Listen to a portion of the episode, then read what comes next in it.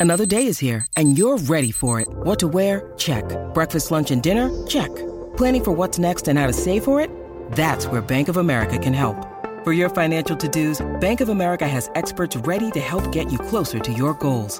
Get started at one of our local financial centers or 24-7 in our mobile banking app. Find a location near you at bankofamerica.com slash talk to us. What would you like the power to do? Mobile banking requires downloading the app and is only available for select devices. Message and data rates may apply. Bank of America and a member FDIC. When you need mealtime inspiration, it's worth shopping Kroger, where you'll find over 30,000 mouthwatering choices that excite your inner foodie. And no matter what tasty choice you make, you'll enjoy our everyday low prices, plus extra ways to save, like digital coupons worth over $600 each week. You can also save up to $1 off per gallon at the pump with fuel points. More savings and more inspiring flavors make shopping Kroger worth it every time. Kroger, fresh for everyone. Fuel restrictions apply.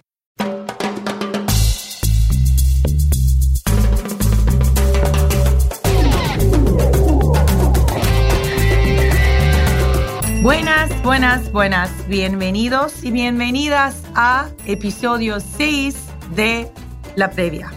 La Previa es Boris. Nuestro podcast de análisis contexto sobre la industria del deporte en español. Muchísimas gracias por acompañarme en este viaje increíble. Ya llegamos a nuestro episodio 6, súper, súper tuvimos ya una cantidad de invitados e invitadas interesantes, pero hoy tenemos alguien, eh, un amigo de Sportico y un amigo de la previa, alguien que respetamos mucho y es uno de los pocos eh, ejecutivos en sports business que, que, es un latino. Siempre hablamos del tema, Boris.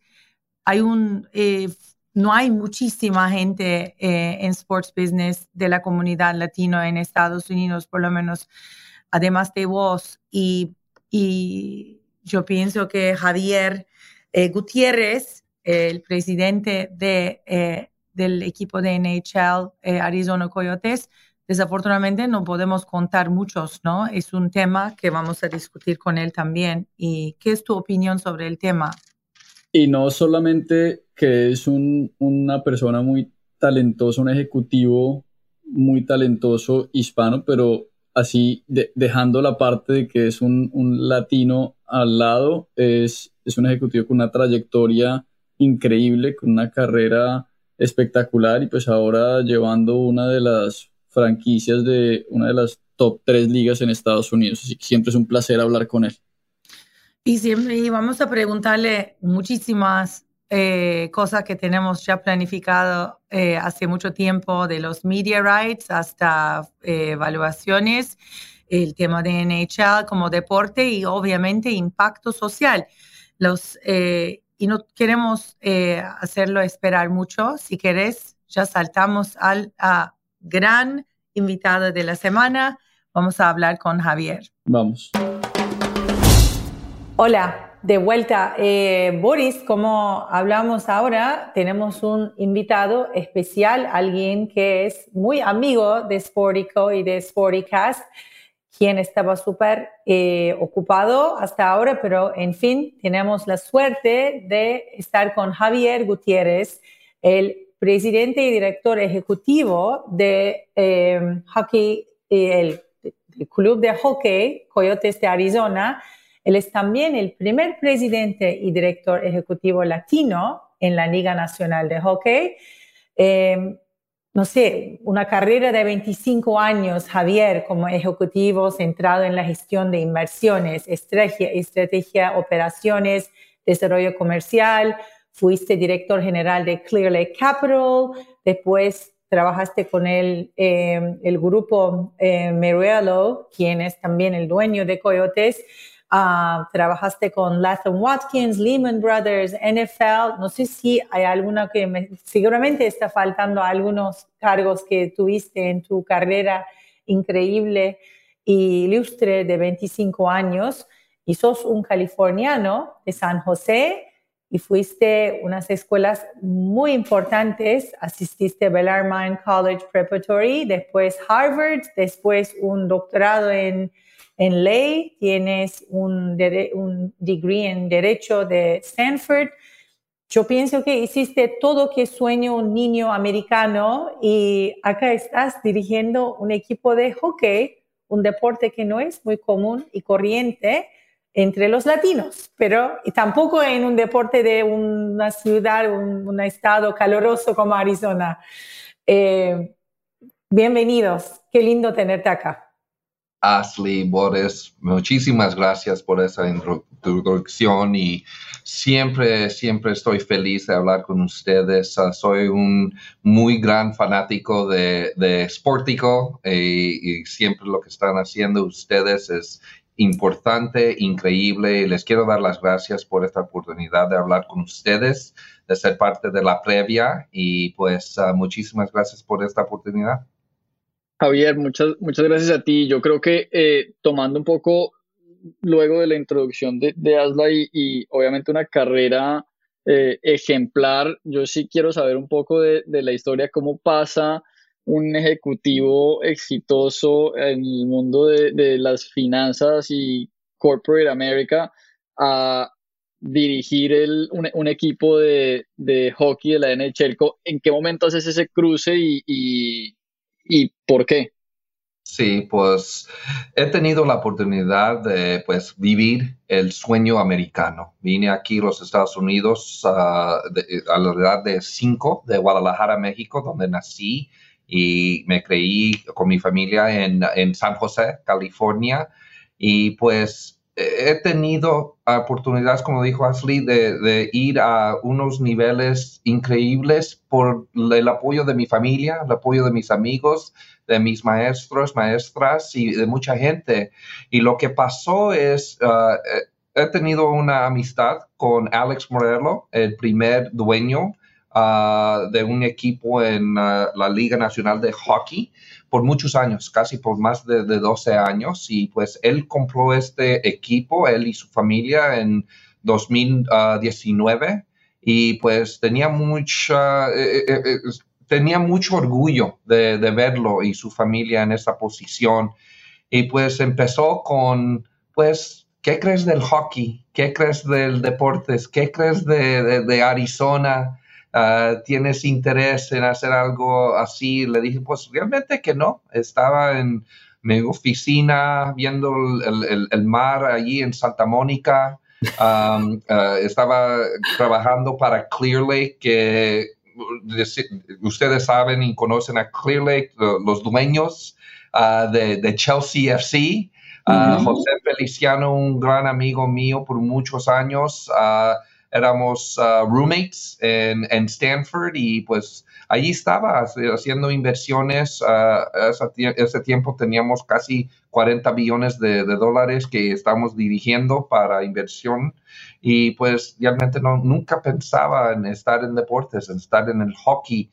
Pero lo que me dijo Alex sí me, me cambió la mente y lo que me dijo, no quiero uh, tenerte en esta posición por la, fama de, de, de deportes, la, emoción de deportes y realmente ni por el negocio de deportes. Lo que me dijo es que yo quiero ganar, pero más que eso, yo quiero usar esta voz de, de, hockey, de, la Liga Nacional de, Hockey, de deportes profesionales para hacer, para, para hacer el impacto en no solamente esta comunidad de Arizona, pero con latinos, con hispanos, con, con todas comunidades. Y realmente ese, ese mensaje, pues sí, cuando lo pensé a, a, a, pensarlo, es increíble la voz que Deportes tiene, eh, el plataforma de, deportes.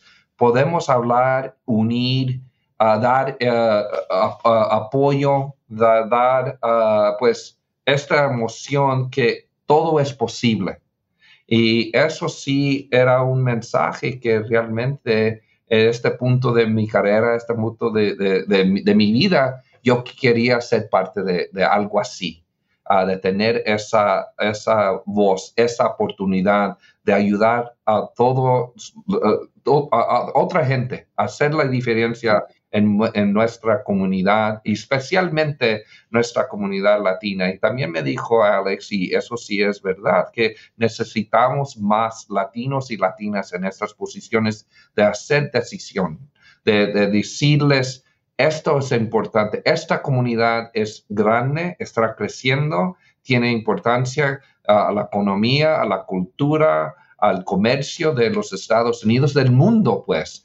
Y con, cuando me dijo esas cosas, pues le dije, pues quizás esto es la oportunidad que está buscando para desarrollar todos los sueños que he tenido y realmente para hacer ayudar y apoyar a otros como ellos me han apoyado a mí en mi vida y en tener esta oportunidad de lograr este sueño americano. Sí. Bueno, vamos a hablar de todos los proyectos que vos haces en el, tema de impacto social como alrededor de Arizona Coyotes, pero una de las cosas que siempre me, me sorprende o me sorprendió cuando la primera vez que experimenté yo, soy una hincha de fútbol y como muchos latinos están también más, más involucrados en fútbol o béisbol, hockey no es el deporte de, que sabemos y conocemos mucho afuera de Estados Unidos.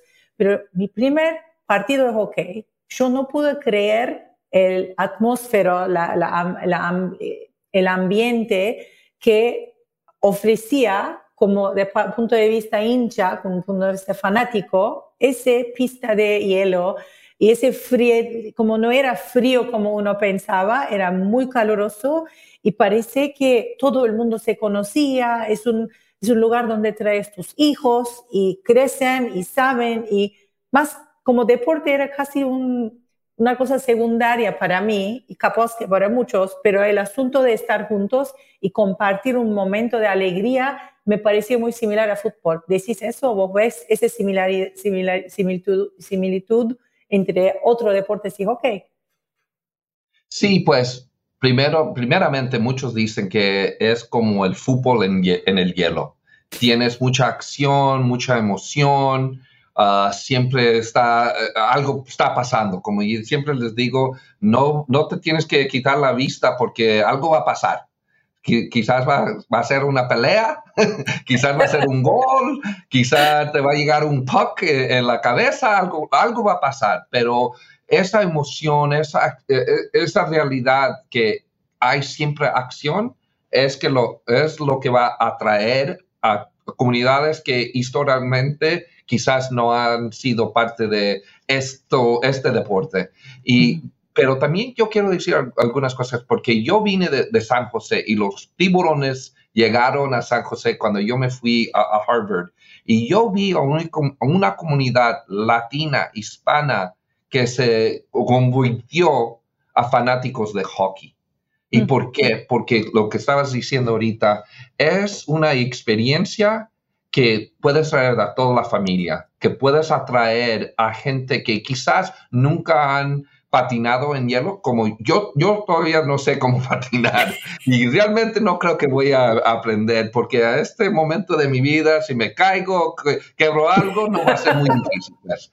Pero la realidad es que no es solamente de ser uh, atléticas, uh, atletas que van a patinar y van a jugar hockey, pero ser parte de la experiencia, de llegar, de, luchar juntos uh, para nuestro equipo. Y yo vi una comunidad latina que se convirtió a ser fanáticos de un equipo de hockey. También he vivido en, Los Ángeles por muchos años, casi 20 años, y cuando ves a los Kings, yo hablé con los Kings, los Reyes de Los Ángeles, y me sorprendió que casi 45% de sus uh, season tickets, members, los, que, los que compran los boletos para toda la, la temporada, son latinos. Y me sorprendió, pero le dije, pero no debo de, estar sorprendido porque, mira, estás en Los Ángeles, la comunidad latina es muy grande, le encanta el deporte, le encanta la, acción, la emoción y todos los deportes, obviamente van a ser fanáticos de hockey, pero lo que está pasando es que, y tenemos que hacer eh, un, trabajo mejor en hacerlo, tenemos que a, decir a esta comunidad, ustedes son parte de no solamente este deporte, no solamente de, nuestro equipo, pero lo que estamos haciendo como una liga, como, un deporte en, en, general, a decirles, ustedes son parte de no solamente nuestro futuro, pero nuestro, lo que estamos haciendo hoy. Y es la, cosa que más estoy enfocado aquí. Yo quiero, como los coyotes, decirle a esta comunidad latina aquí en Arizona y en otras ciudades con ah, poblaciones, poblaciones latinos, hispanos, decirles, ustedes son lo que yo me estoy enfocando, te quiero invitar, te quiero abrir la puerta a decirles, ustedes están aquí en su casa y realmente el deporte de hockey, cuando alguien va a un equipo, no se te va a olvidar. La acción es como sientes que es eres parte del, deporte, del, partido, porque está un poco frío, hay mucha acción, hay mucho ruido, hay, mucho, hay mucha actividad que está pasando. Y realmente, como les digo siempre, eh, lo que está pasando en el hielo, en, las sillas, la gente le, encanta, se, lo siente y es parte de, su vida, es parte de su relación como ser parte de esta comunidad. Y los que yo, lo que yo quiero hacer más que nada es decirles, ustedes están invitados, esta es su casa, nosotros somos parte de su vida. ¿Cómo es el porcentaje de ticket holders para coyotes de, latinos? Ahorita un poquito, menos de, de 5% ahorita. Pero es porque están creciendo nunca, esta organización nunca eh, ha hecho ese esfuerzo. Ahorita estamos empezando. Ah, yo, yo eh, estaba hablando con, con Alex y yo sé que vamos a hablar de la nueva, el proyecto de la arena nueva y todo eso, pero cuando yo, cuando yo abre, cuando nosotros vamos a abrir la puerta en Tempe, yo quiero que estemos al mínimo a 20, 25% de, de, porque en este condado de Maricopa, donde está Phoenix, donde estamos ahorita, hay, hay más de 45% de la población es latino. Y yo les dije, no es solamente porque yo soy latino, porque yo soy mexicano, pero porque es la decisión buena para el negocio. Aquí, cuando, cuando ves a, juventud que es de, las edades de 8 a 13, con y, lo, dicen que a esa edad es donde agarras tu equipo favorito, tu deporte favorito. Si ves a esa población aquí en Arizona, en Maricopa, que en el condado de Maricopa, más de tres en cinco niños son latinos. yo quiero es un punto, ese es un punto, eh, Javier, que yo creo que muchas veces los no hispanos en nuestro negocio, en nuestra industria, desafortunadamente no entienden, porque no solo es the right thing to do como sociedad, sino que también es, es una buena decisión desde el punto de vista del negocio, cuando eh, el producto que uno está eh, poniendo todas las semanas, en tu caso, sobre el hielo, pero también como producto audiovisual, en televisión, en social media, etcétera, está enfocado a a los segmentos de pues, realmente cómo se ve este país y, digamos la, nueva cara de, Estados Unidos y cómo ha estado evolucionando con cada vez más eh, diversidad y mucho más eh, población y demográficos hispanos, pues simplemente el negocio va a estar mejor. Cuando hay una marca que quiere acercarse a, nuestro, eh, a nuestra comunidad y lo hace de una manera natural y orgánica, es bueno para para el negocio, pero yo creo que en muchos de esos donde, es donde realmente la gente lo ve como un tema de, de corporate social responsibility, pero eso, eso pues, eh, digamos que es una de las, de las razones, por la principal es que es un buen negocio tratar de, eh, de llegarle y de interactuar con la comunidad hispana en este país, ¿no? Sí, y pues en una de mis primeras entrevistas el reportero me dijo, pues yo, yo entiendo por qué quieres atraer a la, comunidad latina en Arizona, porque hay muchos latinos allí. Le dije, oh, pues, ok, vamos a ver a todas las ciudades donde hay equipos de hockey. okay, Dallas, Chicago, Nueva York, Tampa, New Jersey. Y, le dije, yo creo que hay muchos latinos en, esa, esas comunidades. Esto es lo que estoy diciendo, no es solamente aquí en Arizona, en Los Ángeles o San José, es, es una cosa que todos los equipos en esta liga tienen que pensar, porque realmente la economía de este país está creciendo porque, la, porque el impacto de la comunidad latina. Y obviamente en deportes es lo mismo. Cuando veas a la juventud, cuando veas a quién está creciendo como población en este, en este país y en estas ciudades que son los sports cities, ¿quién está comprando los boletos? ¿Quién está comprando la mercancía? Jóvenes y latinos. Y eso está creciendo, eso como decisión para la industria. Yo siempre estoy diciendo, sí, soy el primer latino en esta silla, pero también soy el primer ejecutivo que viene de private equity, que hacen, yo, he hecho inversiones de compañías de, de, de, consumer por muchos años. So estoy viendo quién es el consumer de los Estados Unidos. Yo siempre digo joven, femenil, que tiene uh, el, impacto uh, que quieren hacer con lo que están haciendo en, en su vida. También la gente que usa tecnología cada, día es parte de su vida. Y más que nada lo que yo quiero es, yo quiero ir donde está creciendo la oportunidad y la oportunidad está creciendo con la comunidad latina.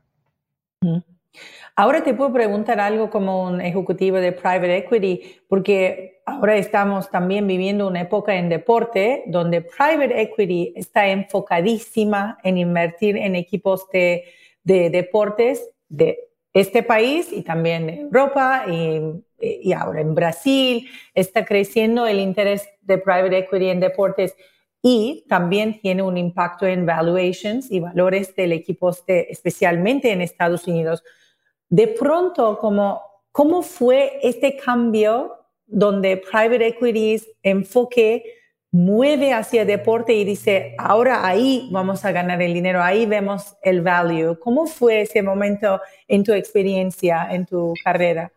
Pues no sé el, exacto, el momento exacto, pero lo que estaba pasando es más que nada estos contratos que están haciendo con, con los, ah, con, con televisión, right? Con, estamos hablando de grandes, con, ah, grandes, ah, pues el dinero ya creció inmenso. Ya es bien, bien, como, como puedes ver lo que está pasando con la liga, con se está pasando con el Premier League, con está pasando con el NFL, NHL, NBA, todos, lo, lo que están haciendo para los, los media rights. Eso es el momento cuando estas inversiones eh, lo que dicen, became institutional. Se, se, hicieron parte de, de institucionales de inversión, estrategias. Y lo que está pasando es que mucha gente que obviamente son dueños como individuos, ya empezaron a ver deportes como una inversión, una oportunidad de inversión que puedes poner mucho dinero, que sabes que por 5, 10, 15 años vas a lograr este aumento de, dinero por, eh, por, los vendidas de, los, de los sports rights, de los derechos de, televisión, de, digital, de todo eso. Y yo creo que eso es el momento donde private equity empezó a ver deportes no solamente para la, cosa que el, dueño de la, la, compañía de private equity quiere hacer, pero que en la compañía ellos pueden hacer ese tipo de inversión. Ese es, y es el, es el paso perfecto a lo que quería, quería yo específicamente hablar contigo, obviamente por tu, por tu background, pero también por tu posición actual. Uno de los temas que, que a mí personalmente me, me tiene un poco obsesionado y, y, sé que es un tema, digamos, en, en, este, en la industria en el 2023 es que, qué va a pasar con los Regional Sports Networks y específicamente al estar viendo, eh, digamos, los niveles a los que se empiezan a vender los derechos eh, nacionales, vemos los deals que hizo la NFL más de 12 billones de dólares al año. Eh, obviamente, pues es la NFL, ahora vienen los derechos de la NBA. Yo creo que todo el mundo está esperando que por lo menos se doblen los valores versus el ciclo anterior, los deals de derechos que también ha hecho NHL, MLB, vemos la Champions League, como dices tú, la Premier League, eh, la Liga, pero hay un tema que es muy específico en el mercado americano y con las ligas americanas, que es los Regional Sports Networks, y que hasta ahora ha sido un porcentaje del ingreso grande para las ligas y para los equipos como, como los Coyotes. ¿Qué, ¿Cuál crees tú desde el punto de vista de, presidente de equipo, pero también con tu background de, de, de inversionista? ¿Qué pasa con ese negocio? ¿Los fundamentos están ahí o no? ¿Y cuál es la solución si es que hay una solución? Eh, pues es una pregunta muy importante que muchos equipos y muchas, mucho, mucha gente que está en estas sillas como mía, estamos, pues, estamos preguntándonos. Realmente no, no tengo uh, la respuesta porque depende a quién hablas, uh, va a cambiar. Porque realmente hay unos Regional Sports Networks que nunca se van a ir. El Yes Network con los Yankees, con el MSG, con los Rangers y con los Knicks hasta um, el, el, Spectrum con los Dodgers en Los Ángeles. Ah, es muy, e, es muy, uh, el negocio que ellos hacen es, es, buen negocio, pues. Pero cuando ves a otras cosas en otras partes del país, realmente no trabaja. Ya los subscribers están uh, bajando mucho. Uh, y realmente esos subscribers han pagado para los fanáticos de deportes que tengan su, que, que, para que todavía tengan su oportunidad con los RSNs. Y realmente no creo que va a funcionar como ha funcionado. Yo creo que va a ser un poco de hybrid. Yo creo que va a haber una transformación al streaming con, con pues ustedes ahorita con el Champions, con el Paramount Plus, con el ESPN Plus, con la liga, yo creo que ese cambio ya, ya va a empezar y va a crecer más y más y más. Y pues yo creo que se va, en cinco años vamos a ver más que está en streaming solamente que va a estar en RSS, pero no para todo el país. Eso es, va a ser el, la, cosa difícil. Y yo sé que parte del contrato que hizo Apple con MLS es porque tenían los derechos para todo, nacionales, internacionales. No sé si unos de estos equipos de, del NBA o NHL como que tienen, eh, son dueños de parte de esos RSN. No creo que van a ser parte de un contrato más grande con un Amazon o Apple o lo que sea. So, yo creo que va a ser un hybrid, no sé qué va a pasar. Le estaba diciendo a alguien que no me va a sorprender si quizás lo que vamos a ver también es el retorno al, broadcast otra vez. Lo que vamos a ver quizás en unas ciudades es que van a estar en ABC o NBC o CBS porque realmente no van a agarrar el dinero de los RSNs o van a quizás a, ver a los comercios, you know, los commercials como parte de lo que van, van a agarrar ese tipo de dinero que realmente estábamos agarrando como, con los RSNs. So, no tengo la respuesta porque realmente no sé qué es la solución. Yo creo que va a ser un poquito de, de, todo, pero depende cuál liga, cuál equipo en esa liga. Porque te, pregunto a ti, Boris, realmente, si tú eres los Boston Bruins y tienes los Red Sox con el Nessen y, los Celtics, ¿por qué vas a hacer un contrato con Apple?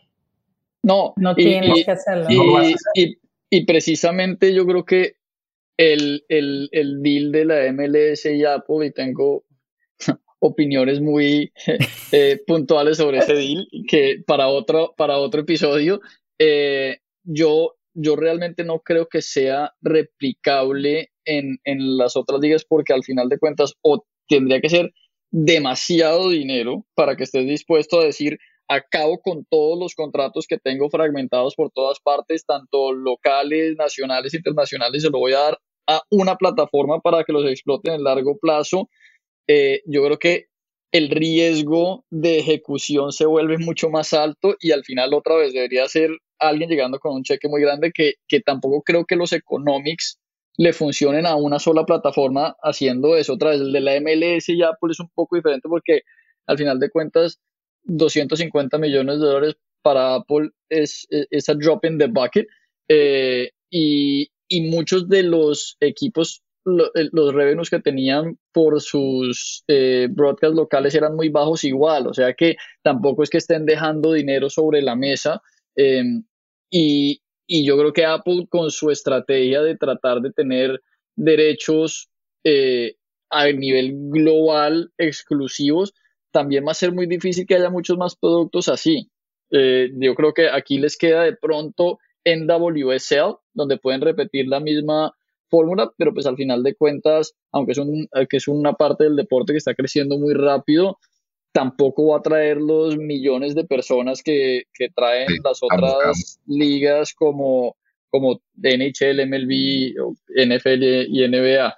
Em, pero, pero de lo que dices que me parece muy interesante, eh, que al final lo que veremos es híbridos y diferentes casos por todos lados, lo que hace es que la experiencia de usuario para el fan esté cada vez más fragmentada y sea más difícil de, poder encontrar un sitio en donde veo a mi equipo siempre y ya está. Y eso, digamos, para ligas tan desarrolladas como NFL, NBA, MLB y NHL, de pronto no tiene ningún impacto porque al final el fan va a ir a buscarlo y ya tiene una base importante.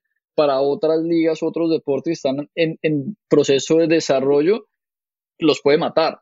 Sí, Alguien me dijo, yo creo que hace como dos meses, que un fanático de un equipo, yo, ya se me olvidó cuál, tuvo que tener seis plataformas para ver. Ese para Liga MX. Liga MX tiene que hacer. Si quieres ver toda la liga, me parece que tienes que usar más de cinco diferentes plataformas para ver la liga entera.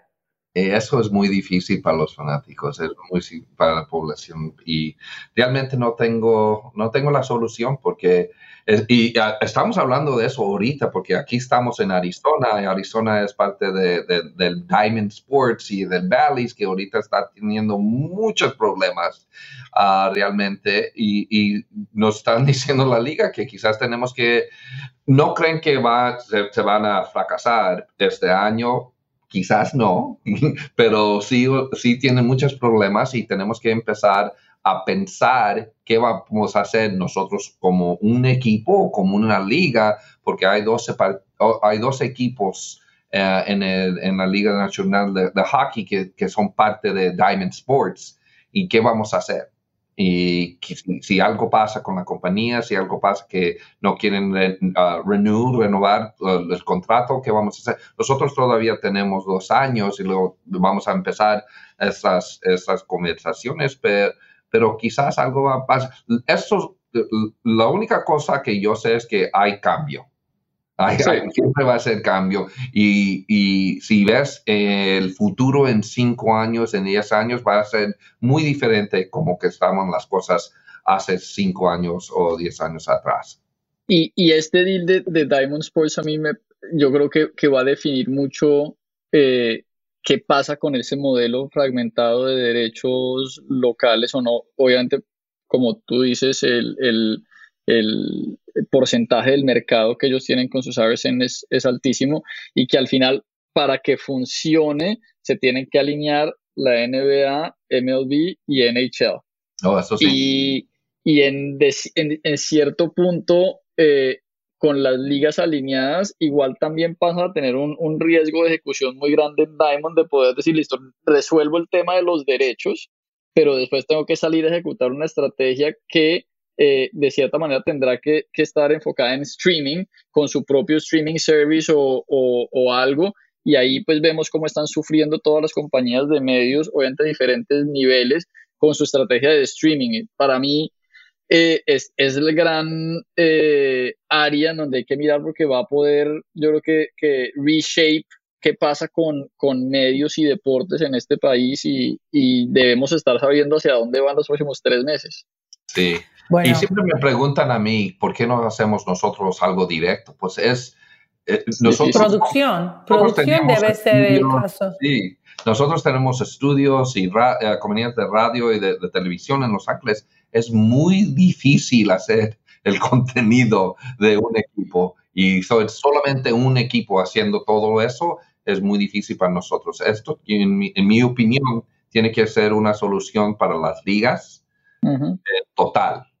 Con, como hizo el, NFL, el NFL yo creo que hizo el mejor, uh, pues la estrategia de, de, NFL, yo creo que uh, ellos sí están haciéndolo bien, pero no sé si puedes desagregar todo lo que ha pasado en todos estos años para el NBA, NHL y MLB, no sé. Es difícil de replicar el modelo NHL y el éxito de NFL, I NFL en, en, todo, ¿no? Recién leí en Sportico de los 100 productos de televisión más vistos, 82 es de NFL y el resto, hasta el final de Mundial, como no, llegué, no llegó a ser arriba de la lista, que para mí fue sorprendente. Bueno, tenemos otro tema que yo pienso que gente que nos está escuchando está muy interesada. ¿Qué va a pasar con Mullet Arena? Su arena nuevo es un punto de discusión. Obviamente, 16 de mayo me parece que es la fecha cuando ustedes van a saber el resultado de decisión del condenado, me parece, eh, de City Council. Eh, Caminamos por tu, tu día a día con el arena. ¿Qué está pasando y qué es el plan big picture de la arena para ustedes? Sí, pues ahorita estamos en un proceso bien largo, ah, pero increíblemente emocionante, pues un desarrollo no solamente para el nuevo arena que estamos, eh, que va a ser el futuro de los coyotes, pero también un proyecto grande comercial con hoteles, con oficinas, casi más de 2.000 habitaciones nuevas, condominios nuevos. es, son, eh, eh, es, un, una área de, de, 46 acres en la ciudad de Tempe, que como dijiste, Ashley, ahorita vamos a, empezar la campana para atraer a todos los votos de, de la gente de Tempe. a apoyar esto, tenemos tres um, Ah, que vamos a hacer el, 16 de, mayo. Es un proyecto grande, uno de los más grandes ah, de, la, historia de Arizona, más de 2 billones de dólares que va a venir de nosotros como dueños de la, arena y del equipo. es, algo enorme para, Alex Moreno, para su familia, pero también Ah, estamos con, eh, enfocados de estar aquí en Arizona. Nosotros creemos que esta es la marqueta que queremos hacer, ah, hacer un futuro no solamente para los coyotes, pero para este desarrollo que vamos a, hacer. Uh, creemos que es la comunidad en Tempe donde está todo lo que eh, cuando oyes que las compañías se están moviendo a Arizona, la gente se está moviendo ahí es el centro. Siempre dijo, he dicho que ahí es el centro del, valle de, Arizona. Ahí es donde toda la acción ah, que está pasando. Ahí estás al otro lado de ASU, Arizona State University, que es la, universidad, más grande pública en los Estados Unidos, con más de, alguien me dijo que tienen más de 180 ah, mil ah, estudiantes cuando ves a todos los campus. Ah, en Tempe solamente tienes más de 70 mil, allí nomás solamente en ese campus. Uh, so, eh, eh, es, es una área que pues es el centro de lo que está pasando en Arizona. So, para nosotros ahí queremos estar y pues tenemos este tiempo antes que esa arena, ese desarrollo se, se, se, se, se haga realizar y estamos en Mullet Arena. En Mullet Arena es la nueva arena apenas abrió en octubre este, del año pasado y ahí estamos jugando y realmente la experiencia es magnífica. Toda la gente le ha encantado estar allí, hasta los jugadores. El hielo, eh, siempre están diciendo que eh, más que nada quieren, los jugadores quieren saber si el hielo está bueno y no, hombre, le encanta. y les dije, pues va a ser todo nuevo la única cosa es que vamos a estar en una arena muy chiquita. Ah, cada noche tenemos no solamente 4.000 personas que pueden ah, ir a ver un partido. Obviamente no es el dial, pero es lo que estamos haciendo mientras eh, ojalá nos agarran el apoyo de, hacer este nuevo desarrollo. So, ah, para nosotros es, siempre he dicho la verdad a toda la gente con diciéndoles, estamos aquí por solamente unos años, solamente vamos a estar para tres o cuatro años, depende de cuándo vamos a poder empezar a hacer la, construcción de la arena, pero para nosotros estamos en la comunidad donde queremos estar permanente, queremos estar parte y, ser parte de la comunidad de ASU y queremos decirle a la gente de Arizona que nosotros estamos, eh, eh, este dueño en Alex Morello ha ha tenido esta decisión que aquí se quiere quedar y él va a poner su dinero y el dinero de su familia a hacerlo uh, realización. Porque para recordar, las, las personas que no están, escuchando están escuchándonos afuera de este país, acá los equipos se venden y viajan a otras ciudades. Así que por eso es para mí hay que eh, underlining esta posición de, de Alex que él está ahí, no quiere mover el equipo a otro lado porque no quiere venderlo. Ese significa a lo mejor venderlo y no lo quiere hacer. para nosotros extranjeros es un tema que no me cabe la, la, la, la cabeza que mi equipo un día puede ser estar en otra ciudad, pero acá es una posibilidad y se, de hecho muchas veces pasó. Sí. No, siempre que, va, que yo voy a Canadá, siempre me están preguntando, ¿cuándo vamos a mover los coyotes a Quebec?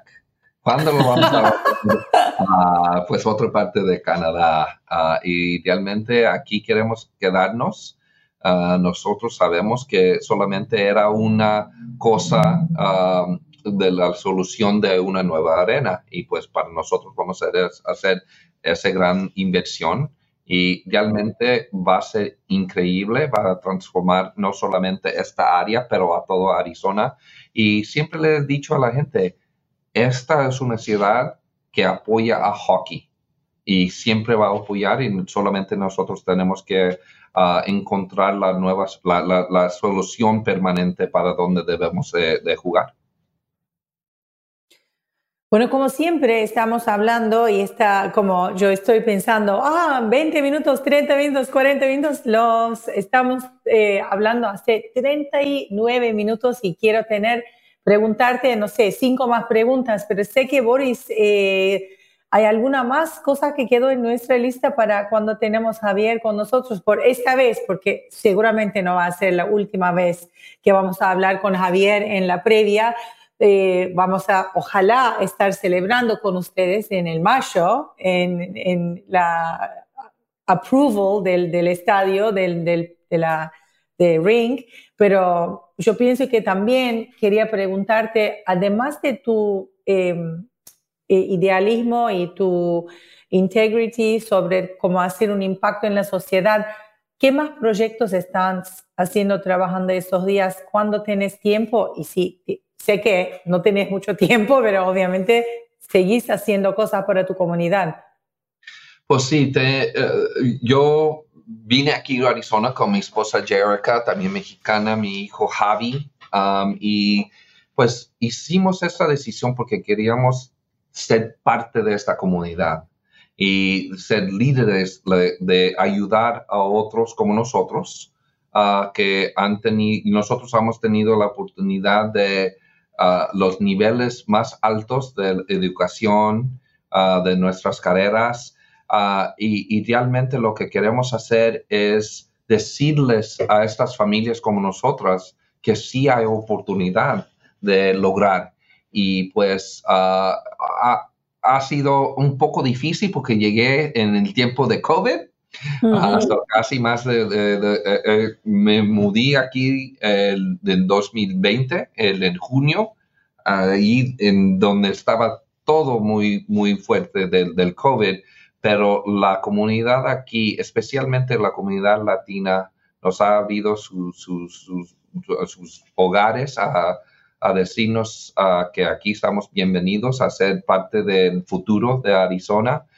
so, realmente cada día, cada noche tenemos algo, una activación para, para la comunidad. Para mí, yo hice esto porque para mí la voz del deporte es, representa una oportunidad tan grande para tener el impacto positivo, para ayudar a los jóvenes, para decirles que ustedes son no solamente el futuro, son el, el hoy de esta comunidad a decir, a empoderar, a, poder, a estos jóvenes, a estas familias.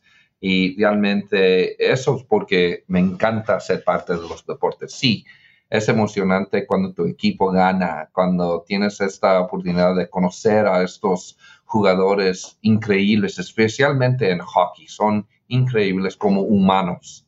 Ah, y las familias que vienen y vienen como familia a ver a tu, a tu deporte, a, los partidos, pero más que nada la voz que pues yo tengo mucho orgullo de tener esta oportunidad a decirles, yo quiero hacer una diferencia en tu vida, en la comunidad y ser no solamente parte de, del deporte de hockey, pero ser parte de esta comunidad. Y pues más que nada eso es lo que tengo eh, es, estoy muy afortunado a, hacer, a, tener esa oportunidad. Javier, necesitamos más, más ejecutivos y más personas como tú que, que puedan verle el, el potencial al, a la parte, digamos, de entretenimiento que trae el deporte, pero también en la parte cultural y social y a la parte del negocio, porque, porque yo creo que al final de cuentas es muy importante que si como negocio no funciona, todo lo demás al final se, se acaba pronto y, y obviamente alguien con, con, el background que tú tienes y, y, con las ideas que traes, seguro, como hemos visto, el negocio eh, pues toma un rumbo diferente y ahí te permite hacer todos estos otros proyectos que son, que son muy importantes. Muchas gracias por, por acompañarnos hoy y esperamos que, que todo salga muy bien con la votación de, del nuevo estadio y seguro estaremos hablando más.